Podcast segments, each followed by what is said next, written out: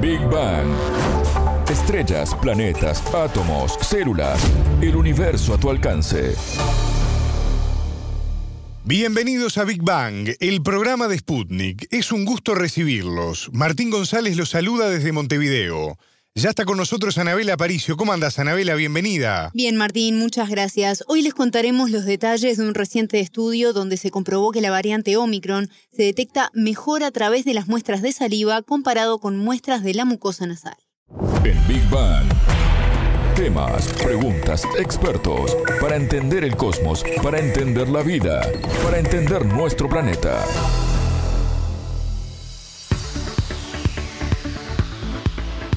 La variante Omicron de COVID-19 instaló en el mundo una serie de desafíos que hoy son motivo de investigación y análisis, ya que las novedades que instaló implican aprender diferentes formas de abordarlo. Así es, un ejemplo es el estudio reciente de la Universidad de Hong Kong, donde se informa que esta variante se contagia unas 70 veces más rápido que la cepa original de la COVID-19, aunque hasta ahora se ha destacado que los síntomas son más leves y también genera menos casos de gravedad. Esto genera también variaciones en el tipo de tratamientos a abordar con pacientes infectados, nuevos síntomas también que se detectan y ahora podría haber un cambio en la forma de testearse a la hora de ser justamente un caso sospechoso de COVID, ¿no? Todo indicaría que sí. En las últimas semanas, científicos europeos se han manifestado proclives a comenzar a realizar hisopados con muestras de saliva y de esta forma comenzar a abandonar el tradicional test nasofaringeo. Este último, muy incómodo y a veces hasta doloroso, podríamos decir, ¿no?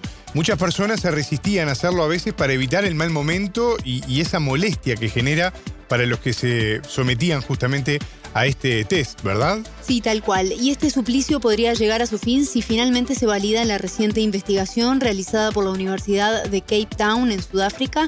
Recordemos que esta variante Omicron fue notificada por primera vez en este país y aunque no es seguro aún que haya surgido allí, esta primera notificación permitió al país seguir de cerca la evolución y repercusiones en torno a esta variante. ¿Y cómo se trabajó para llegar a esta conclusión? Se analizó a 382 pacientes con síntomas graves pero que no llegaron a ser internados en centros de salud. El estudio comparó pruebas diagnósticas para casos de la variante Delta y Omicron, se compararon los resultados de test realizados con hisopado nasal y con saliva y los resultados indicaron que las muestras de saliva mostraron una efectividad del 100%, mientras que las muestras de mucosa nasal fue del 86%. Para entender mejor qué significa este hallazgo, hablamos con el médico epidemiólogo venezolano Rafael Orihuela. Yo creo que es muy importante el hallazgo que, están reportando los sudafricanos, porque efectivamente la necesidad que tenemos más importante hoy a nivel mundial es que haya un método confiable donde tú puedas decir tengo o no tengo el virus. Esto conduce a la necesidad de acortar los tiempos, porque ¿qué pasa? Si tú tienes una persona, digamos, que comienza a tener síntomas hoy, que tiene fiebre, malestar, etcétera, y que puede tener eh, el COVID, esa persona cuando tiene el primer síntoma ya hacen 48 a 72 horas que tiene el problema de tener el virus adentro.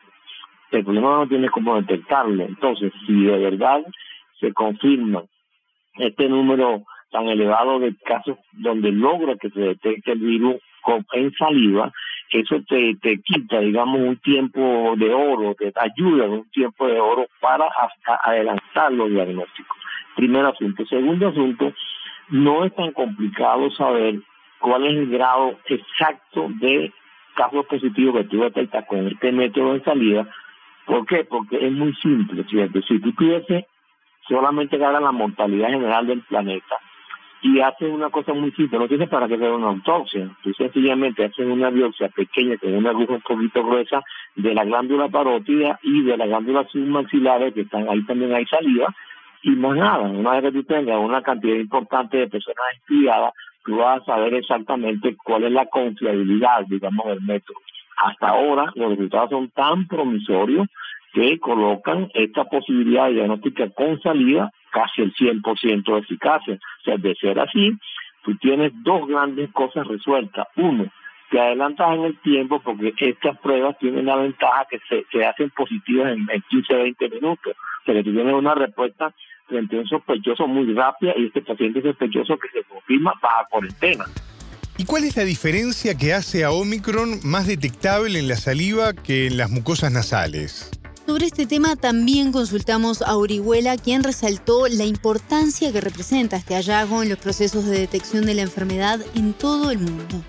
Las glándulas que se elaboran la saliva, allí se asienta el virus en una gran cantidad, digamos, de, réplica del mismo. O sea que eh, allí vas a encontrar con mucha más probabilidad la presencia del virus. El virus significa que entonces cuando tú haces el examen este especializado de la prueba PCR, eh, encuentras pedazos del virus que lo demuestra y lo confirma como un hecho real del virus COVID-19. Si es verdad que el virus se almacena, digamos, preferencialmente en los, las glándulas que producen la saliva, si esto es cierto, tiene 100% de eficacia con el método saliva y tiene una ventaja además adicional que es que se te recorta el tiempo de diagnóstico. Si estas dos cosas son verdad, oye, estamos frente a una revolución, estamos frente a la simplificación de las pruebas diagnósticas para prevención en epidemiología a nivel mundial. Tú mencionabas 100% sobre 86% de efectividad en Omicron respecto a los test de saliva y los nasales. ¿Esto se detectó también con Delta? No, sabes que precisamente con Delta los resultados fueron a la inversa. Se confirma que para esta variante es efectivo el PCR nasal, como lo hemos venido haciendo hasta ahora, ya que mostró un 100% de efectividad sobre un 71% en el caso de las muestras de saliva. De todas formas, el avance de esta nueva variante dejó ya Delta como algo del pasado, ¿no?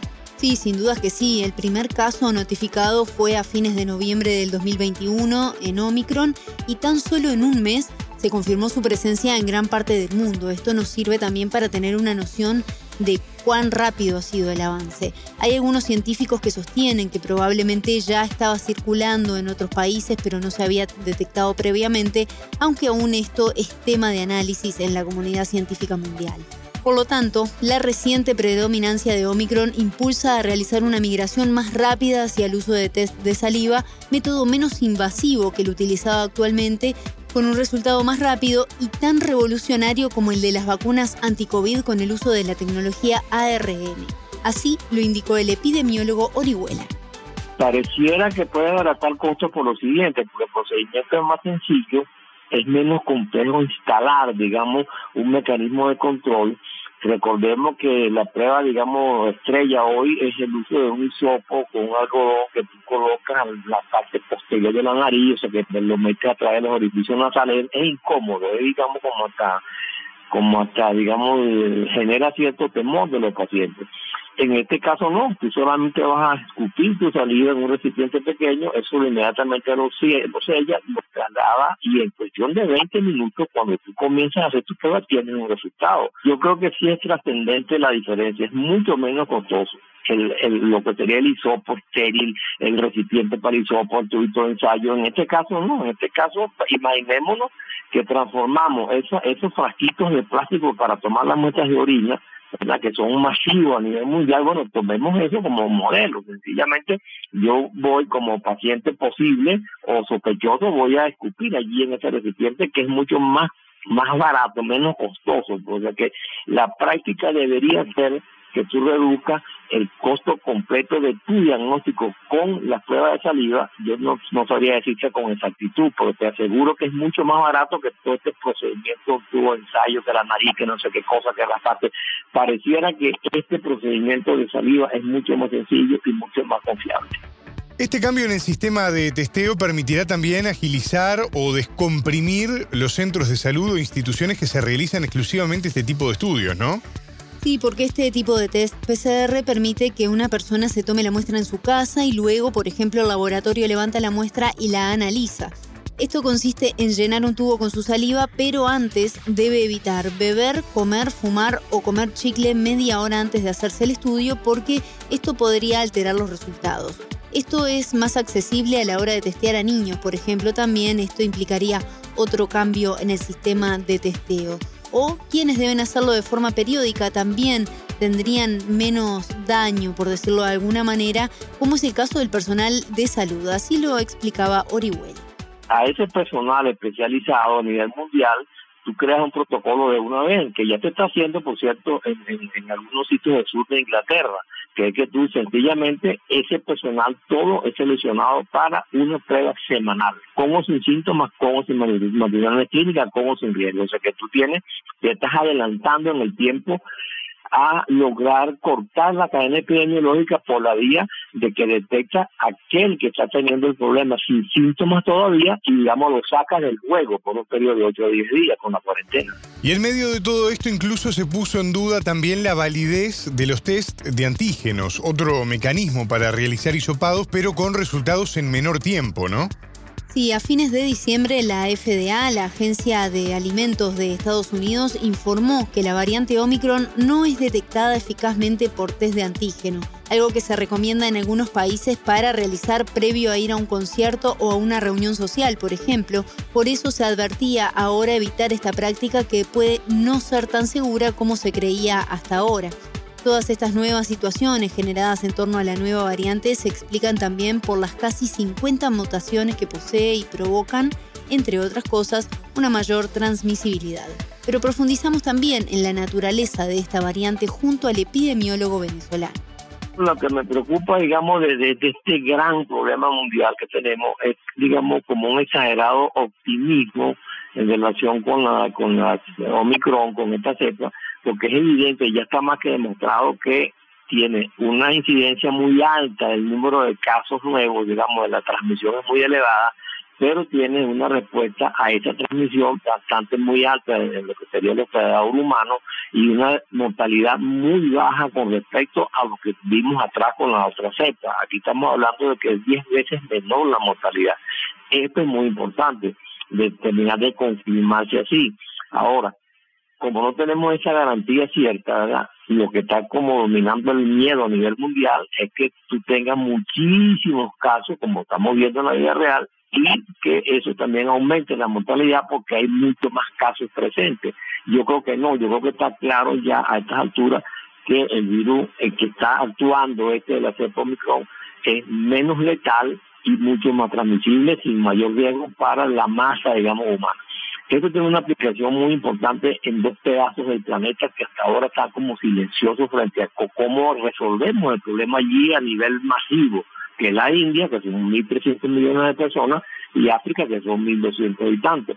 Allí hasta ahora no está claro cómo es que tú vas a operar para asegurar una vacunación realmente masiva para lograr, digamos, interrumpir la transmisión. Eso no está claro y lo más probable es que Omicron circule con mucha fuerza en estos dos continentes y que y eso, digamos, nos dificulta emparejar la batalla contra el virus a nivel mundial.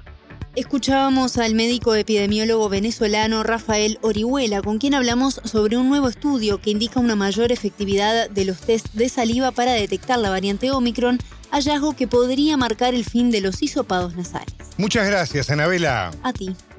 Esto fue Big Bang